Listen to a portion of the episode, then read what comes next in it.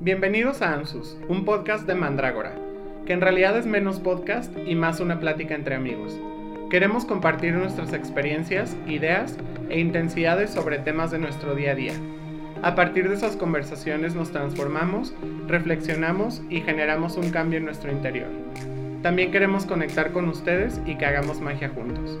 Yo soy Poncho Hefli, psicólogo en recuperación y brujo de closet. Tengo opiniones sobre absolutamente todo y es más difícil callarme que hacerme hablar. Soy un libro abierto sobre mis experiencias de vida y siempre estoy en búsqueda de nuevos maestros que me ayuden a conocer los misterios del mundo. Me nombraron Ana Cantú y soy aprendiz. Me encanta aprender, tengo la curiosidad de esa que mató al gato. Todo lo pruebo, me lo como y me lo unto. Y después les enseño a otros qué resulta del experimento. Sol Gio es mi nombre en esta vida. De nuevo bruja por convicción y jabonera por elección, curiosa e incansable oyente de los mensajes de la diosa. Bienvenidos a Ansus Podcast. ¿Cómo están Ana, Sol? Bien contenta yo. Muy bien. Nos costó un poco de trabajo convencer a Ana de grabar este episodio. Aquí, confesiones detrás de cámaras. Casi la tuvimos que sobornar. Bueno, yo la soborné, de hecho. bueno, sí, ya no sé si, si en estas últimas horas ocurrió algún intercambio del que no esté consciente. Pero. Eso sonó tan mal. Bueno, yo no sé Pero qué hay te algo de eso. No sé cuál habrá sido el bien intercambiado. Top secret. Pero bueno, el día de hoy estamos muy emocionados porque por ahí en alguno de los episodios de los primeros que grabamos eh, mencionábamos nuestras prácticas trepacerros. Que para- Primero, quiero que les digas qué es. Ajá, para definirlo, las prácticas trepacerros son todas estas prácticas como... Se los voy a platicar desde mi perspectiva porque así fue como se nos ocurrió el término en su momento. Pero yo siempre que veía gente como que, ay, voy a la sierra a colectar no sé qué, o tengo mi huertito, o, ah, hoy me puse a, este, a, a cambiar mis plásticos por otra cosa, o tal. Eh, yo sentía que eran como prácticas trepacerros de hippies empedernidos.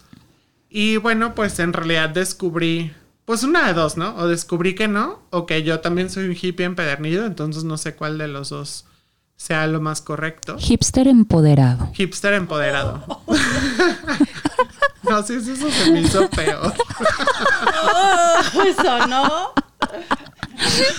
Pero bueno, a- en algo me convertí eh, y queremos platicarles. En realidad, el contexto no es, no es únicamente decir como que, ah, bueno, es- esto es o no trepacerros, en, en esa definición tan arbitraria y tan científica, sino compartir cómo es que consideramos que pues justamente los tiempos pandémicos nos llaman a hacer ciertas reflexiones respecto a cómo nos tratamos a nosotros mismos y toda esta bola de cosas que hemos ya platicado en el podcast sobre el autocuidado, los límites con otros, conocernos a nosotros mismos y que al final de cuentas pues nos llevan a reflexionar también sobre nuestro lugar en el planeta y con el planeta. O sea, en esta relación y en esta construcción de, pues que a final de cuentas es el lugar en el que habitamos y que nuestros hábitos cooperan o no con la causa de que el planeta esté sano, tal cual, O enfermo. o enfermo. Y ayer eh, les platicaba a Ana y a Sol que había escuchado una plática sobre la teoría de Gaia. Y Ana, que tienes más experiencia en eso, me gustaría que nos platicaras un poquito en qué consiste para empezar a platicar cuál es el que creemos que es nuestro lugar dentro de esta teoría. Sí, eh, la teoría de lo que habla es que eh, de cómo podemos ver al planeta como un sistema y cómo eh, dentro de este sistema todas las partes están relacionadas y, to- y todas las partes se influyen unas a otras. Por lo tanto, todo, todo lo que nosotros hagamos tiene un efecto en el sistema y tiene un efecto en las otras partes del sistema.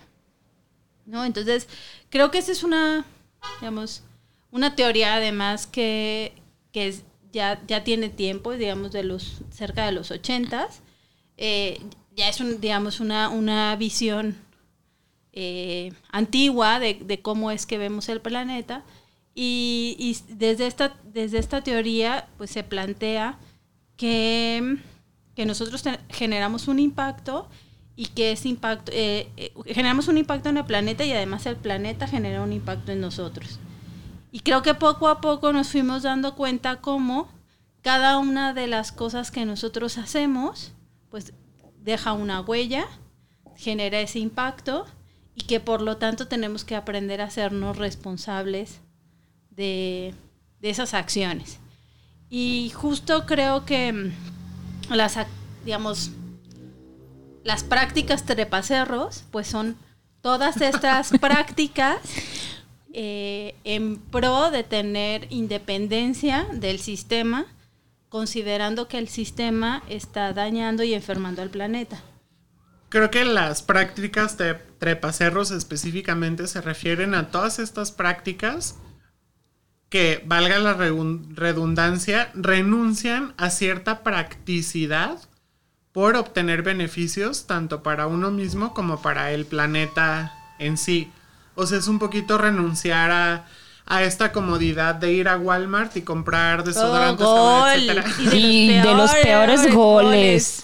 Bueno, de No. ir al supermercado eh, y comprar este cualquier cosa y producirla uno mismo, ¿no? O sea, creo que se refiere a eso y que en tiempos prepandémicos o hace años, pues para mí era mucho más fácil esto porque pues tenía mis tiempos muy contados, ¿no? Entre los traslados, que si el trabajo, que si el regreso, que todo el resto de cosas que tenía que hacer, pues nunca me había dado realmente la oportunidad de experimentar con algo diferente. Y creo que malamente, al menos en mi caso, y espero resonar con algunos y que pues de ahí podamos construir, pero en mi caso como que siempre, siempre había identificado lo casero como, ah, seguro va a ser de menor calidad, porque estas marcas y estas compañías pues ya tienen miles de estudios y miles de certificaciones y tal, y como que en mi mente millennial, eh, las marcas pues iban de la mano con cierta calidad, por ponerlo de algún modo. Como que yo asumía que además de perder esa practicidad, también iba a perder algo de calidad por hacer algo en mi cocina. Hoy me doy cuenta que pues no es, no es correcto, o sea que estaba completamente equivocado, pero pues es la manera en la que lo procesaba en su momento antes de darme la oportunidad de ver otras opciones. Eh, pero, y que creo que, que además puede resonar con mucha gente, pues que, pues finalmente esas cadenas son exitosas porque pues hay quienes les consumen.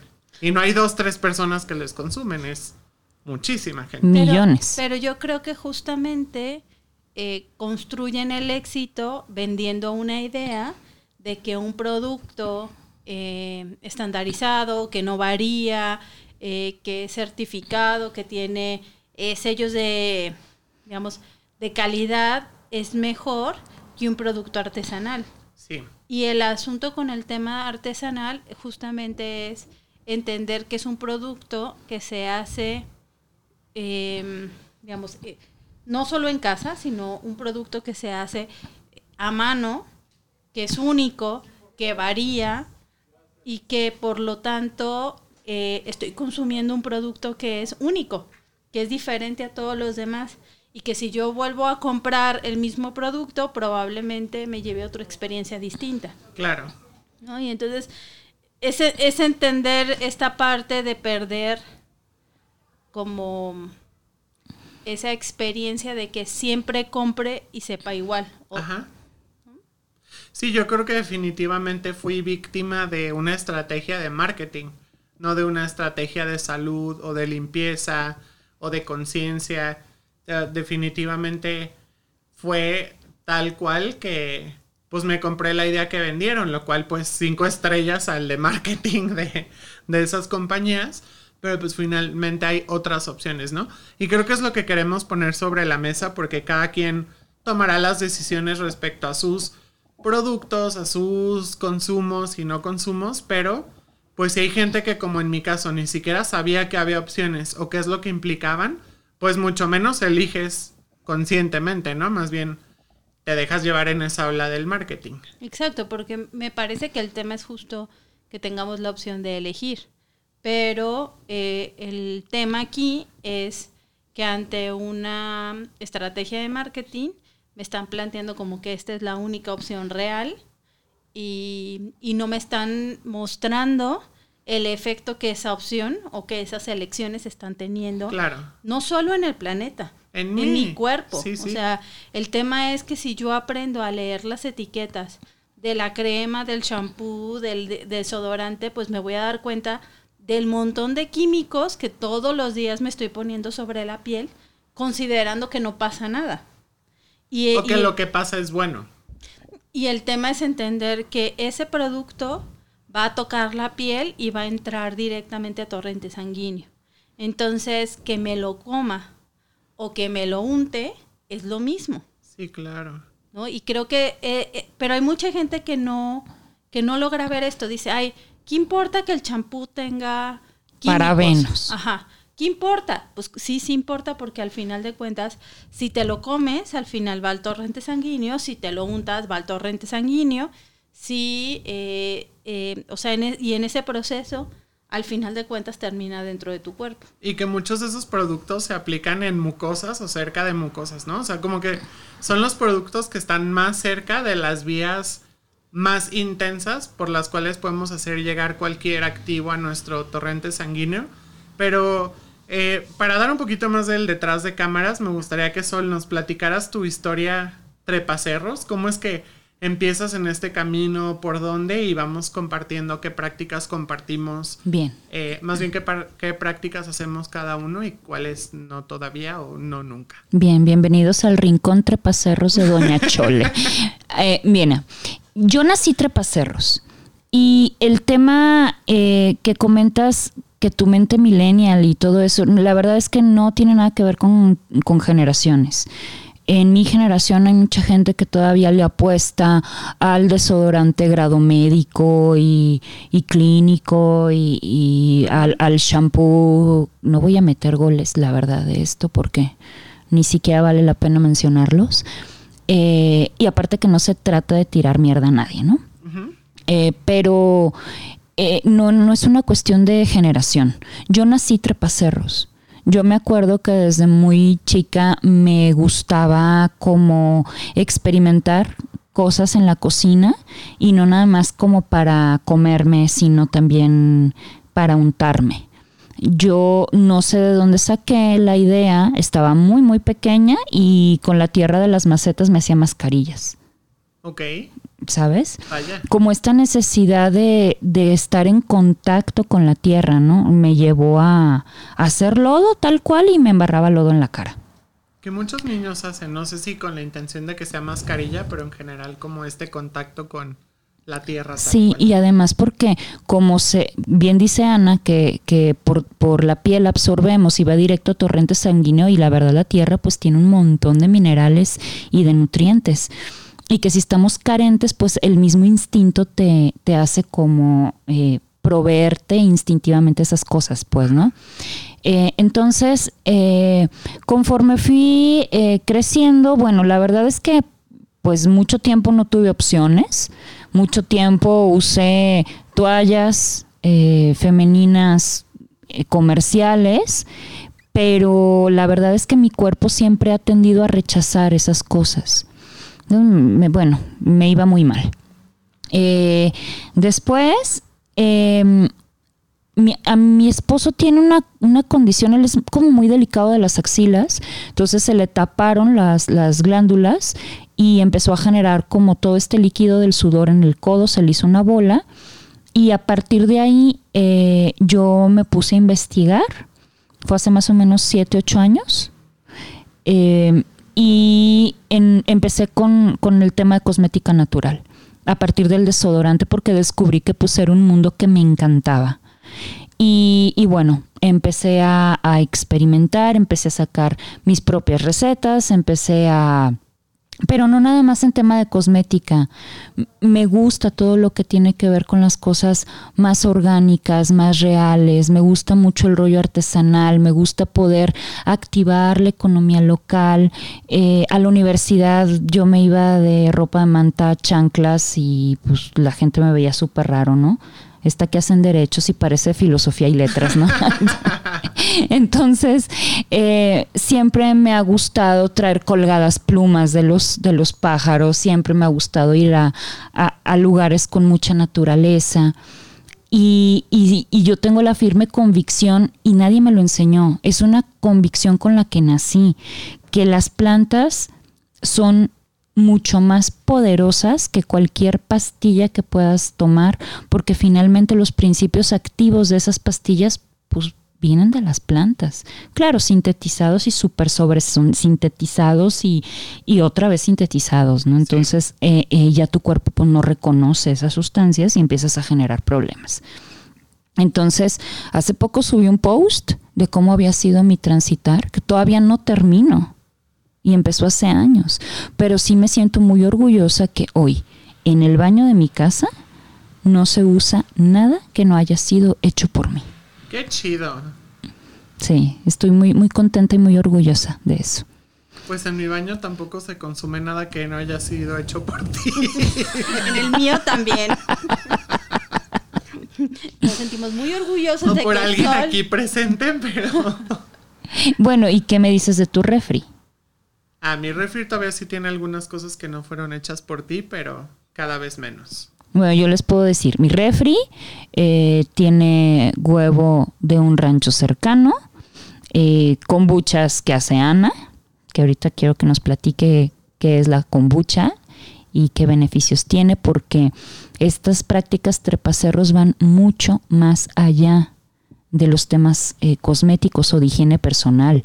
Hay productos para limpiar la casa, eh, productos, por ejemplo, salud menstrual, la copa, toallas de tela, los pads con los que te limpias la cara, pañales de pañales tela. De tela.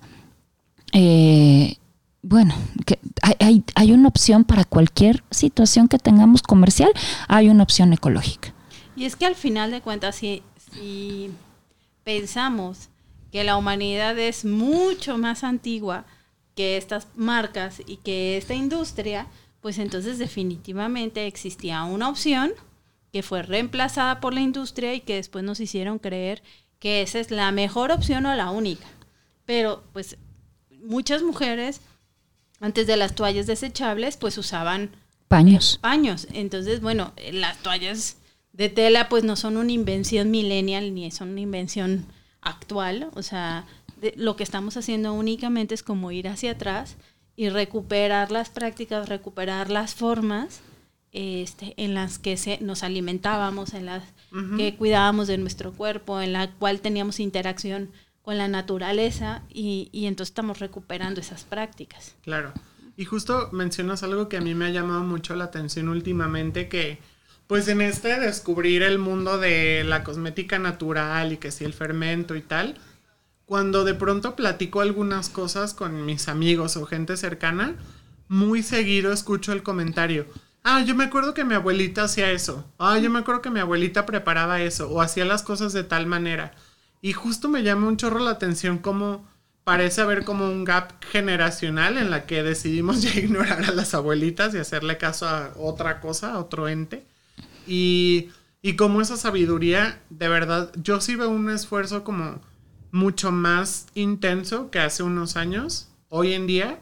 Y no solo por estarlo haciendo yo, sino en general en mi contexto lo veo, por buscar opciones más sustentables. Y creo que, bueno, al menos para mí en, en la pandemia específicamente, pues me ha significado exponerme bastante menos en circunstancias donde de no hacer yo mis jabones, mis desodorantes y tal, pues tendría que irme a arriesgar a un súper donde pasa quién sabe cuánta gente y, y que, o sea, incluso tiene como este, mm, para mí como bemol antiapocalíptico, donde yo pensaba, es que si cierran los supers, o al principio, cuando la gente se estaba aborazando por el papel del baño, por ejemplo, que decías, bueno, es que a lo mejor llego al súper y ya no hay lo que yo quiero consumir, ya no hay lo que tú quieras.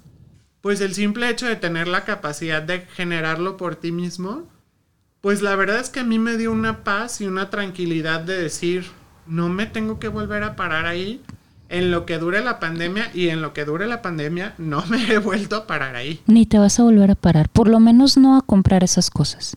No, sí, sí de repente a lo mejor he pedido a domicilio alguna que otra cosa porque al menos en mi caso particular todavía no he terminado de mudar absolutamente todos mis productos. Específicamente me quedan todavía los de la limpieza de la casa. Este, pero que con que con lo que ya hago ahorita me doy cuenta que ya hay como ciertas alternativas, pues sin tener que cambiar como nada realmente. Pero sí, para mí justamente empezó en uno de los cursos de cosmética natural de Sol, que vine a aprender a hacer desodorantes, creo que fue el primero que tomé. Creo que sí. Creo que sí.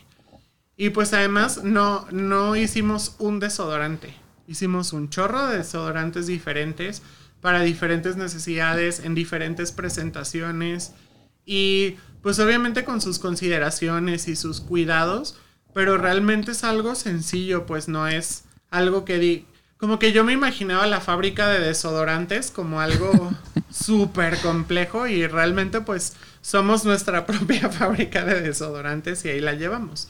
Este, y además me llamó muchísimo la atención cómo yo podía elegir qué quería de mi desodorante, qué propiedades, qué olor, qué textura, incluso qué color, y todo lo podía decidir yo. Y pues realmente en un aparador del supermercado, pues elijo la marca y pues de lo que haya, ¿no? Y terminas oliendo horrible porque además los desodorantes huelen como bien artificial y como bien sope, no sé.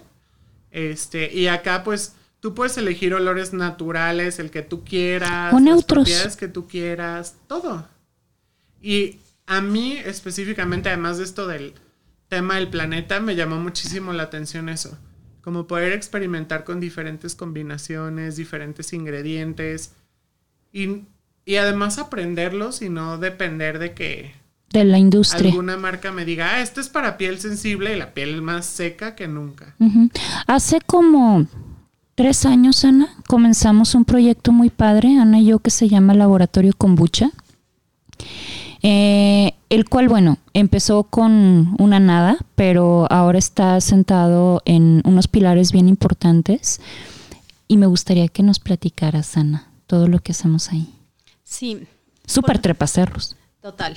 100%. Porque justamente el tema del laboratorio kombucha es generar competencias para que las personas puedan ser trepaceros.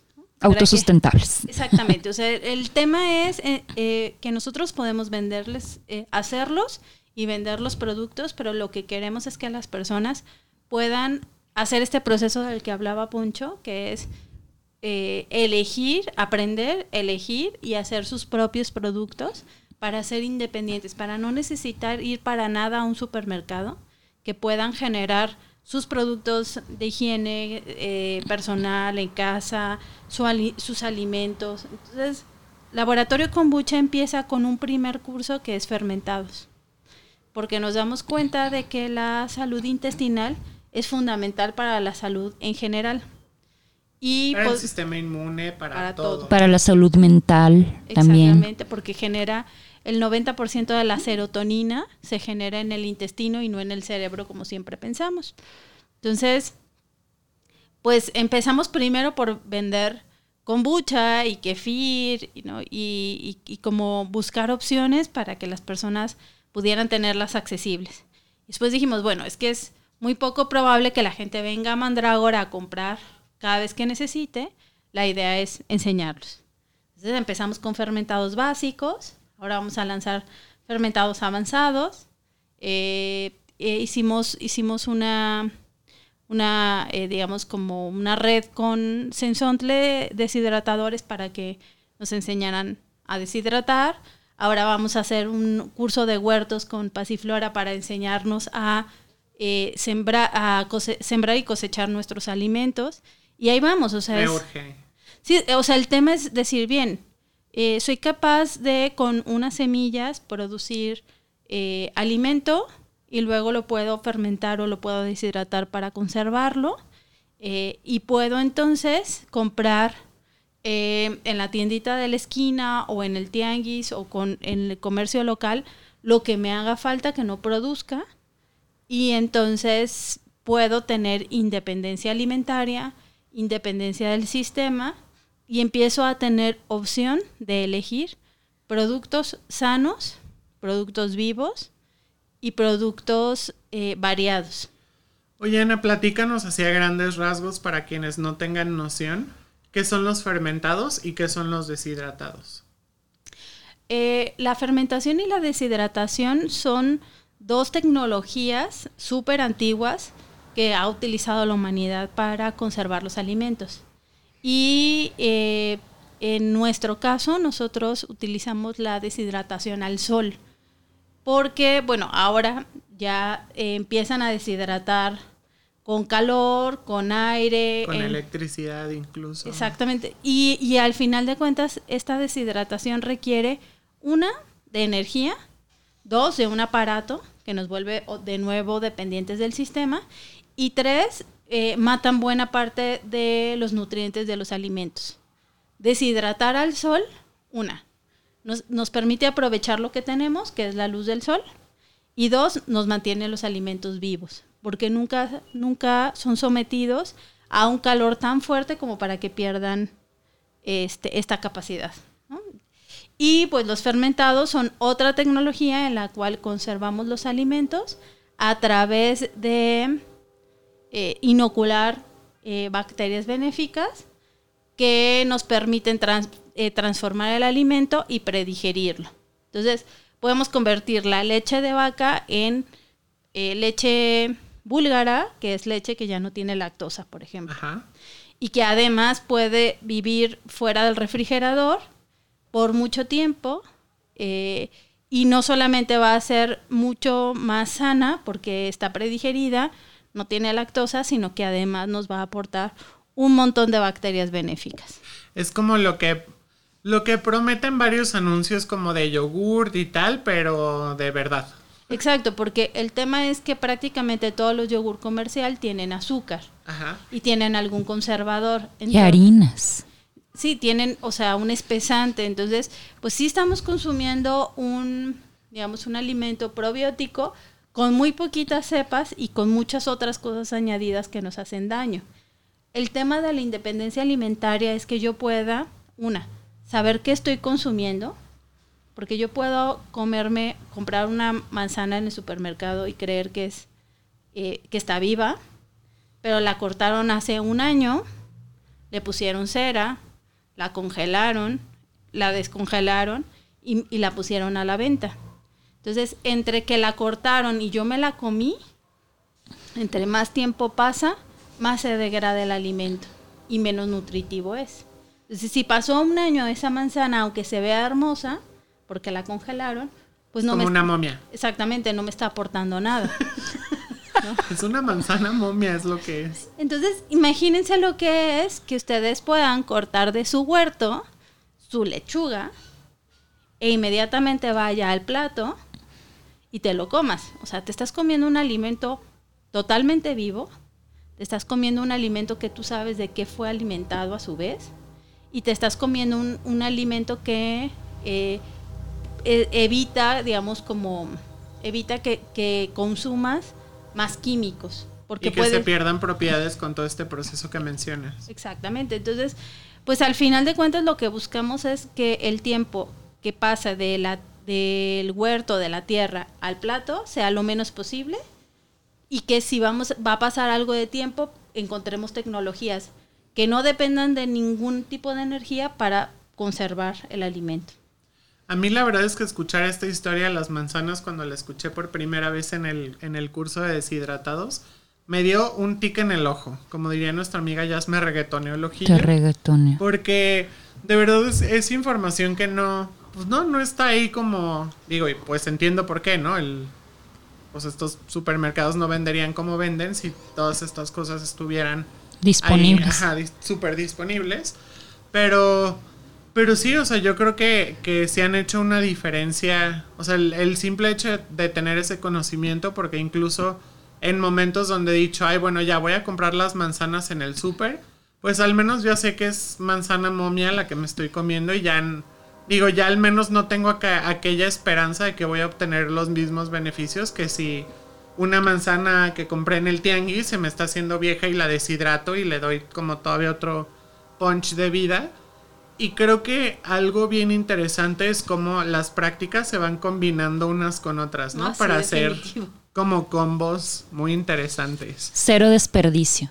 Sí, y es Sí. que y es que al final de cuentas una cosa te lleva a la otra. O sea, como dices, o sea, si yo estoy produciendo y de repente tengo muchos tomates, pues entonces necesito algo que me ayude a conservar esos tomates que estoy generando y entonces pues deshidrato. Y, y a la hora que entras al mundo de la fermentación, crees que de todo es kefir y kombucha. Y no, bueno, es la puerta de entrada porque al final de cuentas empiezas a fermentar y te das cuenta que se pueden fermentar verduras, pastas, se puede fermentar eh, alcohol, la miel, se puede fermentar eh, salsas. O sea, la verdad es que la variedad de lo que se fermenta es infinito. Y empiezas a hacer como estas conexiones, por ejemplo, eh, los sazonadores que hacemos con vegetales deshidratados. Y entonces ya no consumimos pastillitas de consomé del súper y ya puedes como adicionar tus alimentos con cosas que tú mismo estás generando, que tú mismo estás preparando. Y yo no sé si sea igual para ustedes o si sea como todavía mi, mi emoción de, de novato al respecto. Pero yo sí siento muchísima emoción de ponerle de que las hierbitas que yo mismo deshidraté y el jitomate, regalarle a mi amiga que le encantan los jitomates deshidratados de los que yo deshidraté y hacer las botanas con los mangos y o sea como que son cosas que, que se me hacen súper bonitas y además súper fáciles porque yo la verdad pues sí como les comenté al principio abogo por la practicidad y sí soy huevón pero realmente son cosas que son súper fáciles de hacer y que, que son mucho más rápidas que la vuelta que me tomaría ir al súper y regresar. En ese mismo lapso de tiempo ya puse a deshidratar un chorro de cosas. Y no tengo que hacer nada más que dejar que la naturaleza haga lo haga suyo. lo suyo. Y además, Poncho, que en en el supermercado jamás vamos a tener la conexión energética eh, por ir a comprar, por ejemplo, una zanahoria, que a lo mejor sacarla de tu propia maceta y después Claro. deshidratarla. Yo creo Yo- que esa es la emoción de la que hablo, ¿no? Sí, que no claro. Es la misma conexión. No, y te nutre más la finalmente. manzana zombie. Yo, yo quiero platicarles, este, yo tengo un huerto y la primera vez que sembré tomates, estaba muy feliz, sembré, lo, o sea, era, era una plantita como de 10 centímetros, la sembré, yo dije, no, bueno, o sea, no sé, en, dos semanas tengo tomates. No, eh, eh, la planta creció, creció, creció y más o menos tardó tres meses en dar sus primeros tomates y que estos estuvieran maduros. Entonces, te- creo que sembrar tu alimento te da la perspectiva de cuánto trabajo requiere lo que nos comemos. Claro. Y por lo tanto, entonces, de la importancia de deshidratarlo, de fermentarlo, de cuidarlo eh, y de no desperdiciarlo, porque al final de cuentas, pues es un montón de trabajo para producirlo de la planta y tuyo. Sí, caray, si ustedes son de los godines que se emocionan en el súper y al final de la semana siempre les queda ahí moribundo eh, parte del alimento que compraron porque no les supieron calcular, que yo fui culpable de esto por mucho tiempo. De verdad, no he tirado basura orgánica en ya bastante tiempo porque logro rescatarla de algún modo. De entrada, pues soy más consciente de, de las cantidades y de lo que, lo que busco hacer con la comida, que creo que también es una diferencia. Pero además que ya sé que tengo la opción de que si se pasa poquito no me tengo que preocupar porque la puedo deshidratar y dura ya más tiempo y la puedo usar para otras cosas. Eh, y creo que se, se van complementando las cosas como muy armoniosamente. Y que la verdad, pues a lo mejor sí requieren algo de atención, porque creo que tiempo no es tanto, pero sí de, de atención de estar revisando. Es como, pues como cuando te encargaban la semillita en la primaria, ¿no? Que estaba como en tu botecito de Gerber, que no es que tuvieras que hacer mucho más que revisarla y ver que no se estuviera ahogando o que le faltara agua, pero que sí requiere como esta presencia de, pues estar cuidando tus fermentos, tus deshidratados, de que no le salga hongo, de que, o sea, como aprovecharlo bien, pero al final son como mini hijitos Sí. que te comes. No, y, y- y realmente creo que empiezas a desarrollar una relación, a conocer el fermento, a conocer, por ejemplo, eh, mi huerto, en mi huerto yo tengo plantas medicinales, tengo algunos, eh, digamos, algunas plantas que se comen y, y realmente es interesante porque ves cómo transita la planta a lo largo del año, cuando necesita más agua, menos agua, cuando crece, cuando la puedes podar. Y empiezas entonces a entender y establecer una conexión. La verdad es que a mí me parece que es súper relajante tener un huerto y puedes hacer algunas otras cosas este trepacerros como hacer composta, hacer me humus de humus, humus de lombriz, que es súper fácil y que luego lo que vas a hacer es aprovechar el 100% de los residuos de tu huerto y de tu eh, cocina para las lombrices, ¿no? A las lombrices, por ejemplo, les encantan las cáscaras de plátano. Entonces, Sí, sí, empiezas todo lo que tiraríamos normalmente. Exactamente, entonces empiezas a hacer este proceso en donde eh, siembras, consumes, lo que consumes genera un, eh, un residuo y ese residuo alimenta a las lombrices y las lombrices alimentan al huerto.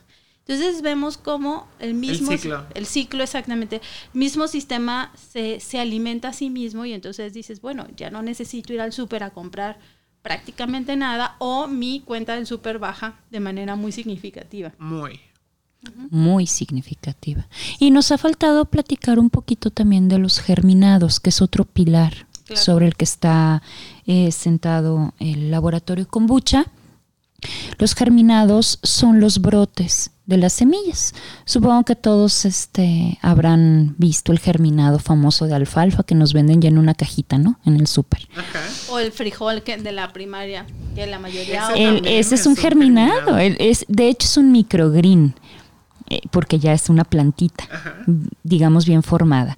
Y hay una información eh, muy fuerte que no está disponible eh, sobre los germinados, pero, por ejemplo, un germinado tiene toda la capacidad de la planta completa en cada colita de cada semilla.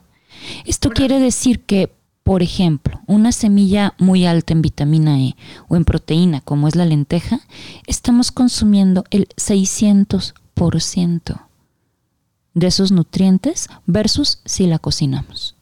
Ya. No, sí, es que sí son diferencias súper, súper notorias. Y creo que, que el tema es darnos la oportunidad, porque la información está disponible. En realidad lo que necesitamos para empezar, por ejemplo, para empezar a fermentar es pues un poco de conocimiento y unos frascos eh, que siempre se multiplican, nunca son suficientes. y Nunca. espacio para lo- todos los fermentados que van a ir creciendo, pero es empezar incluso con pues, un, un pequeño contenedor, con una planta de albahaca, un, Un to- romero. un, romero, un Lo tomate. que sea. Y entonces empezar a ver, bueno, qué cosas puedo hacer con esto, con este, eh, digamos, con este pequeño espacio o con esto que tengo a la mano y va a ir creciendo. Y en la medida en la que va creciendo y me voy ahorrando lo que antes le pagaba el sistema, pues me va a permitir una, eh, incluso descansar más y trabajar menos. Porque el sistema es excelente justo en cambiarnos la vida, el tiempo, por dinero y hacernos creer que de lo que se trata es de comprar cosas que no necesitamos. Entonces estamos cambiando nuestro tiempo, que es un, un recurso no renovable, por cosas que no necesitamos para hacer rico Sí. el sistema. Y creo que también está esta dinámica como de culpa o de dependencia con decir, oye, estoy haciendo una dieta para bajar de peso, para cualquier cosa y por más manzanas que como, no me siento más nutrido, me siento débil, me siento cansado y que al final te das cuenta que es eso, que pues te estás comiendo una manzana zombie y, y es eso, ¿no? Que tampoco nos, nos han educado a entender que, la, que los nutrientes que podemos obtener de, de la comida pues están en la comida viva, no en la comida más muerta que mi alma. Y al final, pues también es este tema de que, pues muchas cosas de las que suceden en nuestro cuerpo pueden ser consecuencia de que estamos creyendo que estamos alimentados y realmente no, o sea, pues si estamos saciados en, en, el sentido de que pues cae alimento al estómago, pero no necesariamente absorbemos todos los nutrientes que podríamos de ese mismo vegetal o esa misma fruta en su versión no zombie. Exacto, y ahí es donde hacemos una diferencia entre comida y alimento. O sea, comida al final de cuentas va a ser eh, pues todo aquello que me como. O sea, me nutra o no me nutra es comida. Pero si eh, esa comida ya me, ya me aporta nutrientes, pues entonces se convierte en un alimento. Y creo que justo de lo que se trata es de que con mis prácticas yo pueda asegurarme de que lo que estoy consumiendo es alimento y no solo comida. Que yo pueda estar seguro de dónde viene, de qué fue nutrido, cómo fue tratado, si fue congelado, si fue, se le pusieron cera, si le pusieron fertilizantes, o si le pusieron químicos, conservantes. O sea, si yo abro mi refrigerador y buena parte de las cosas están empacadas, pues significa que estoy comiendo alimento muerto si yo consumo muchas cosas de mi alacena y, y, tienen eh, conservadores, pues estoy consumiendo alimento muerto. Claro. Entonces, si mis tejidos se van a construir de lo que como y lo que como está muerto, pues no puedo esperar que mis tejidos y mis órganos funcionen de manera adecuada porque no le estoy dando lo que necesitan para funcionar. Entonces, pues claro que es normal que nos enfermemos que tengamos enfermedades crónico-degenerativas, cáncer y demás, porque al final estoy construyendo mis células con alimento muerto.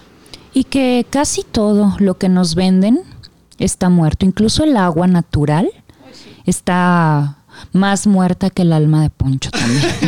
que ya es muy muerta. que es muy muerta, más que la manzana zombie. Eh, el agua está completamente pura y hasta lo anuncian muy orgullosos. No tiene nada no tiene cero de nada y la verdad es que pues el agua en su estado natural está mineralizada. Cuando entra a nuestro cuerpo de una manera completamente pura, entonces el agua por su naturaleza pues tiende a, a, tomar los minerales de donde está y pues los toma de nuestro cuerpo y barre con nuestros minerales y entonces por eso tenemos más y más y más sed que no lo sacia ni una ¿Sí puedo decir Coca-Cola o es golazo? que tiene que ah. ser golazo, no pasa nada. no existen los golazos en los podcasts. Ah, ok. no, es porque veneno, no les quiere hacer publicidad. Ajá, veneno negro. Veneno negro. Es lo que es. y que un excelente... Veneno negro delicioso pero una excelente mm. opción y mucho más rico, la verdad, en sabor, son las bebidas gaseosas que están hechas a partir de lactofermentación. O sea, a mí me gustaría que por lo menos toda la gente que vive aquí cerca, de verdad se diera la oportunidad eh, de venir a uno de nuestros cursos porque hacemos una degustación y Ana hace unas limonadas. No, bueno, que Canada Dry ni nada, deliciosas. La verdad, sí sí las hace. Están haciéndome presión porque quieren que haga para vender. Sí, pero sí queremos. No, no, sucederá, por lo menos pronto. Pues ya veremos. Oye, Sol, yo quisiera que nos compartieras un catálogo de los productos de higiene personal que podemos hacer, porque creo que lo hemos dicho muy en general y quisiera que nos platicaras el listonón de cosas que podemos hacer con una despensa más o menos básica. Bueno, todo lo que usemos en el baño se puede hacer sin problemas. Pasta de dientes, jabón, champú, acondicionador. Eh, incluso hay un bálsamo que no es comercial, Digo, esa, esa necesidad no nos la han impuesto eh, la industria, se les ha ido. Pero no es pista, ¿eh? No lo hagan. Hay un bálsamo eh, que se llama crema de ducha, que es, digamos, te sales de bañar y a un mojado te pones eso y es una maravilla para la piel, ya no necesitas nada más. Súper nutritiva, súper humectante, súper suavizante, aparte huele riquísimo. Eh, pasta de dientes. Mm, podríamos incluso hasta hacer nuestro hilo dental. Nosotros vendemos hilo dental eh, de fibra de bambú, que es un poquito más complicado, pero hay lugares donde lo venden orgánico con envase de vidrio para no generar el, el plástico y los residuos que generamos con cada empaque de las cosas que consumimos. No sé si me faltó algo más, crema corporal. Eh, pues todo lo de cuidado capilar. todo lo de cuidado capilar, eh, también, serums, eh, el protector solar. protector solar, mascarillas, limpiador desmaquillante, También hemos hecho desinfectante. Repelente. repelente, desinfectante, ¿qué más? Ay, acuérdenme. Ah, sí, tónico facial refrescante, por ejemplo. Y el champú igual también lo pueden personalizar para cabello ondulado, para cabello fino, para caspa, para hasta para perros. ¿no? Y líquido y sólido. O sea, que me parece Champú que esta líquido y sólido. parte de, lo, de estos productos de higiene sólidas eh, que están tomando como un lugar bien, bien importante porque justo el tema es evitar el, los, los frascos que en, que en la mayoría de los casos son de plástico. Eh, entonces, pues en el momento en el cual lo estamos haciendo nosotros, pues lo podemos hacer en un frasco de vidrio reutilizable o podemos hacerlo sólido. todo lo que es cuidado facial en general, pues todo lo que se te pueda ocurrir, todo lo que vas y compras al súper, lo puedes hacer tú. Sí, que de verdad se hace una diferencia en el consumo de plástico bien, bien importante.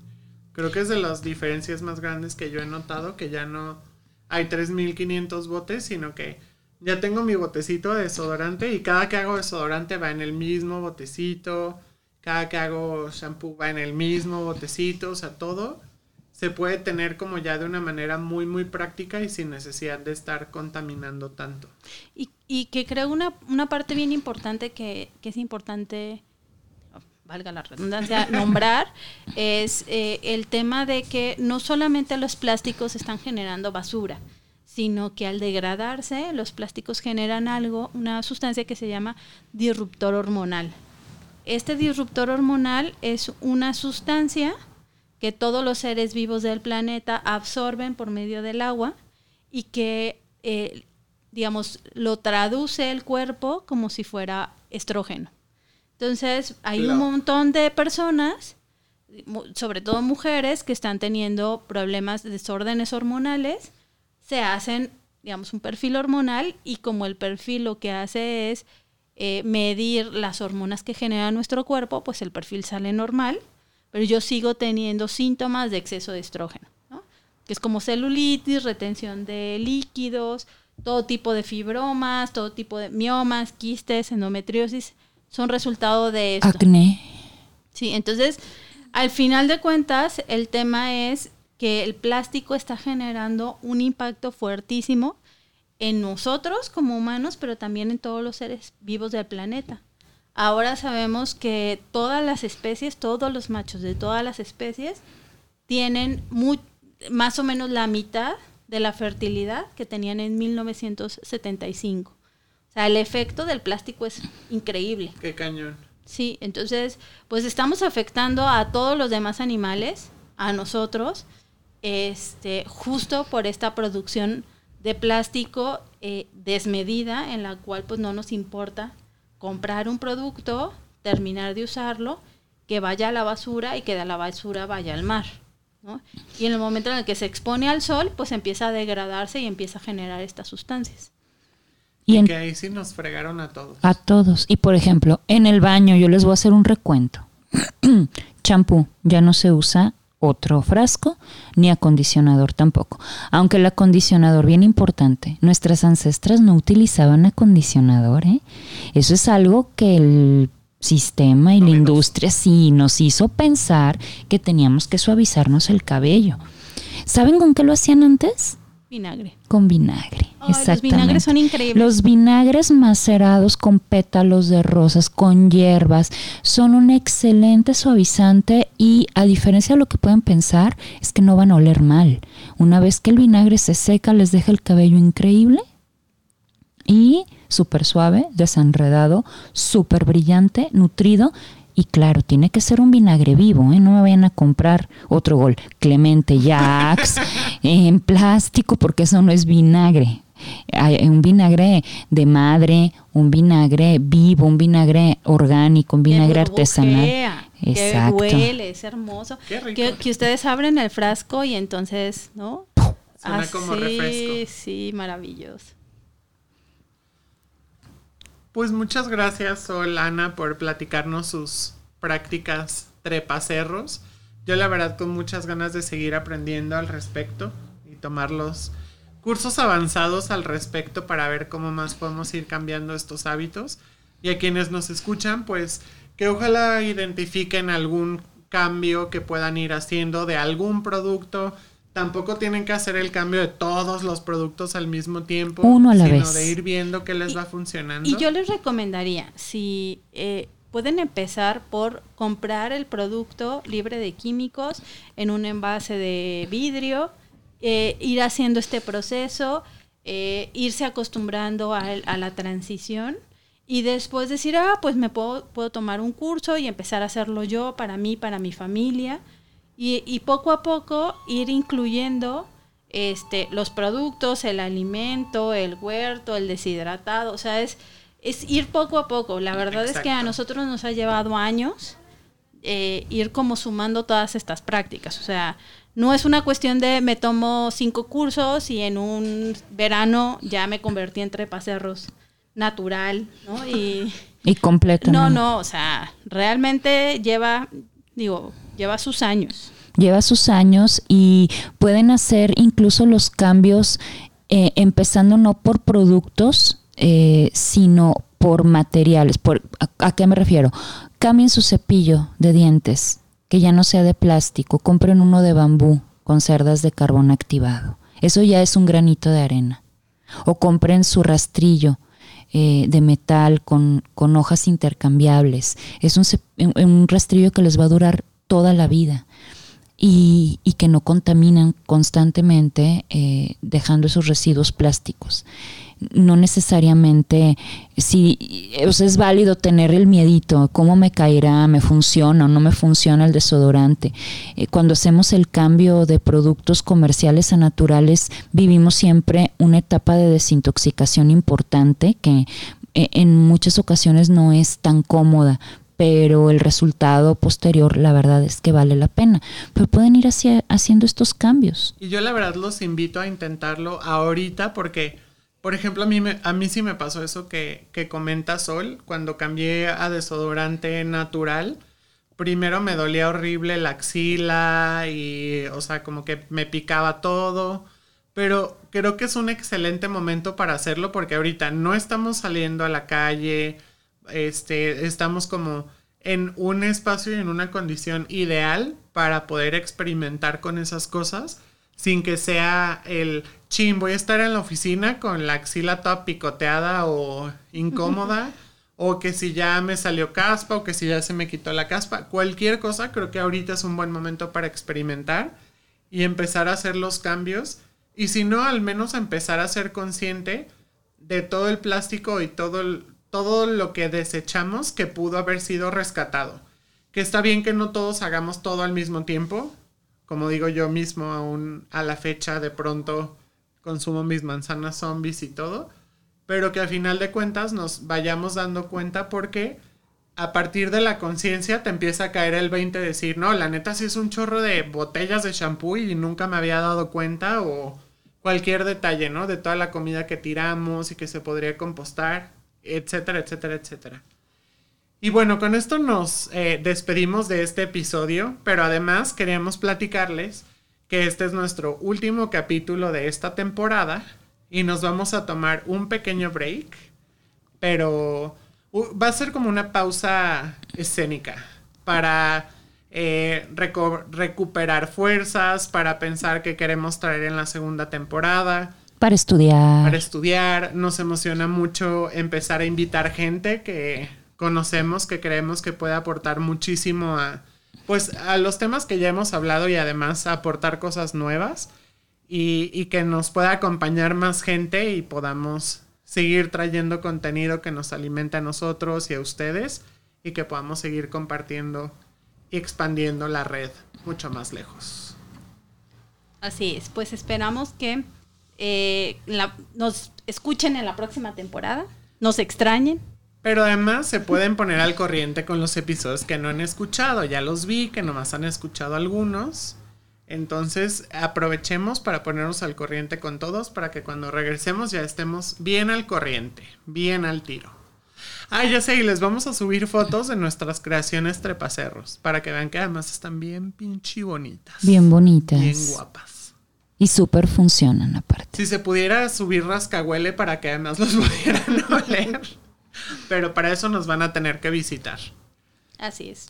Así que les mandamos muchísimos saludos, muchísimas gracias por escucharnos esta temporada, de verdad que la hemos pasado muy bien y pues nos vemos muy pronto. Muy pronto Bueno, regresamos con vemos. ustedes. Nos vemos como siempre, pues. No nos O sea, vemos, nosotros nos- tres. Exacto. pues nosotros nos seguiremos viendo aquí todos los días, haciendo prácticas trepacerros. Exacto. Pues muchísimas gracias. Muchas vemos- gracias a todos. Nos vemos. Muy pronto. Bye, bye.